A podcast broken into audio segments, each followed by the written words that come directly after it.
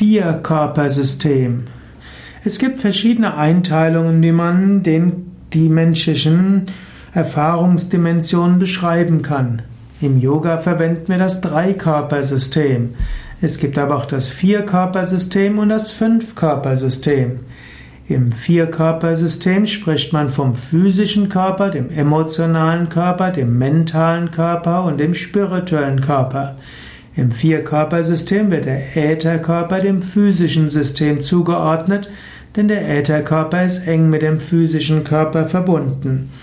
Man könnte das Vierkörpersystem sagen, das ist ähnlich wie das Fünf-Kosha-Modell, nur dass Pranamaya Kosha in Verbindung steht mit der Anamaya Kosha.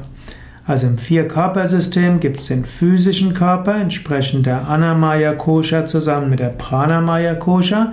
Dann gibt es den emotionalen Körper, also den Manomaya Kosha. Als nächstes gibt es den mentalen Körper, den Vijnanamaya Kosha und schließlich den spirituellen Körper, das ist also Karana Sharira bzw. Anandamaya Kosha.